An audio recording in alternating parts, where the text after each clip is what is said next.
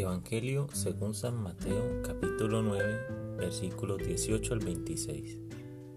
En aquel tiempo, mientras Jesús hablaba, se acercó un jefe de los judíos que se arrodilló ante él y le dijo, Mi hija acaba de morir, pero ven tú, impón tu mano sobre ella y vivirá. Jesús se levantó y lo siguió con sus discípulos. Entre tanto, una mujer que sufría flujos de sangre desde hacía 12 años se le acercó por detrás y le tocó la orla del manto, pensando que con solo tocarle el manto se curaría. Jesús se volvió y al verla le dijo, Ánimo hija, tu fe te ha salvado. Y en aquel momento quedó curada la mujer.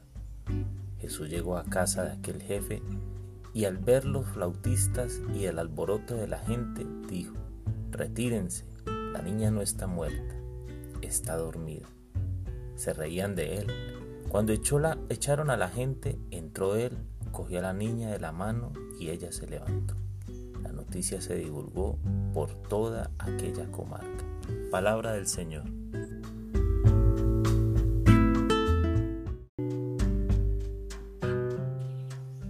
Hola mis amigos. Hoy deseo compartir lo que el Evangelio me habló en cinco actos. El primer acto, un hombre, jefe judío, que se arrodilló delante de Jesús y puso su corazón para contarle que su hija había muerto, pero que si él imponía las manos, ella viviría. La respuesta de Jesús se levantó y fue donde él. Eso es lo que sucede cuando ponemos nuestro corazón en nuestra oración. Segundo acto. En el camino una mujer le tocó el manto que llevaba puesto, solo una punta, y ya estaba segura que si lo tocaba se sanaría. La respuesta de Jesús, ánimo hija, tu fe te ha salvado. Jesús no solo la curó, le habló de salvación, y esto es una constante en los evangelios, en los encuentros donde se va a sanar físicamente a alguien. Primero sana el alma y acto seguido del cuerpo. Seguramente no todos, pero la mayoría de las enfermedades del cuerpo están profundamente ligadas con el alma. Tenemos odios, tristezas, fracasos, soledades, en fin, situaciones del alma que afectan el cuerpo. Tercer acto. Jesús llega a la casa del jefe y hay alboroto. Vemos el contraste del creyente y el no creyente. Recordemos la petición del jefe judío. Impón tu mano sobre ella y vivirá. Jesús dijo, la niña no, no está muerta, solo duerme. Y la gente se reía. Qué contraste. La fe del creyente y la fe del no creyente. Siempre tenemos personas a nuestro lado que desean apartarnos de la bendición y se reirán cuando decimos que Jesús ha dado un veredicto o una respuesta. Es un momento crucial de la fe donde decidimos si seguir adelante o detenernos. Cuarto acto. Echaron a la gente. Cuando todos reían y Jesús se adentraba a la casa, echaron a la gente. La fe no es un acto de circo para ser aplaudido. Y luego gritar, otro, otro, otro. La sanación incendia, sucedió en la intimidad de la familia, en la intimidad de los más cercanos. Quinto acto. La noticia se divulgó. No podemos callar la obra de Dios en nuestra vida. Pienso que definitivamente debemos glorificar a Dios públicamente.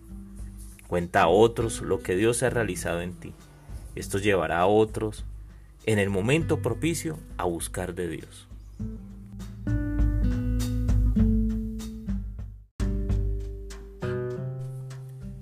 Dios mío, confío en ti. Tú que habitas al amparo del Altísimo, que vives a la sombra del Omnipotente, di al Señor, refugio mío, alcázar mío, Dios mío, confío en ti. Él te librará de la red del cazador, de la peste funesta, te cubrirá con sus plumas, bajo sus alas te refugiarás. Su, su verdad es escudo y armadura. Dios, tú te has puesto junto a mí y me librarás. Tú me proteges porque conozco tu nombre y tú conoces mi nombre. Tú, Señor, estás siempre conmigo. Por eso te pido en este día que me acompañes en mi angustia. Conoces, Señor, qué cosas nos tienen debilitados. Conoces el odio, la tristeza, la angustia, nuestros fracasos, nuestra soledad. Y en este día, Señor, yo te pido que me sanes. Sáname, Señor, de la enfermedad. Sáname, Señor, del dolor de cabeza. Sana, Señor, personas enfermas de COVID. A esas personas que están entubadas en, en la UCI, en clínicas. Te pido que tu mano sanadora esté sobre ellas. Por la petición de tantos hombres y mujeres que están arrodillados, Señor, con el corazón en su mano. Te pido que tu misericordia esté sobre ellos. Gracias Jesús. Gracias Dios porque estás con nosotros. Pero también te pido por los enfermos de cáncer, por aquellos que sufren del alma, del corazón, por aquellos que tienen problemas intestinales, por aquellas personas que no pueden caminar, que están paralíticas. Te pido que les sanes, Señor, que seas tú, con tu Espíritu Santo y tu misericordia, levantándoles de donde se encuentren. Gracias, Señor. Gracias, mi Jesús. Amén.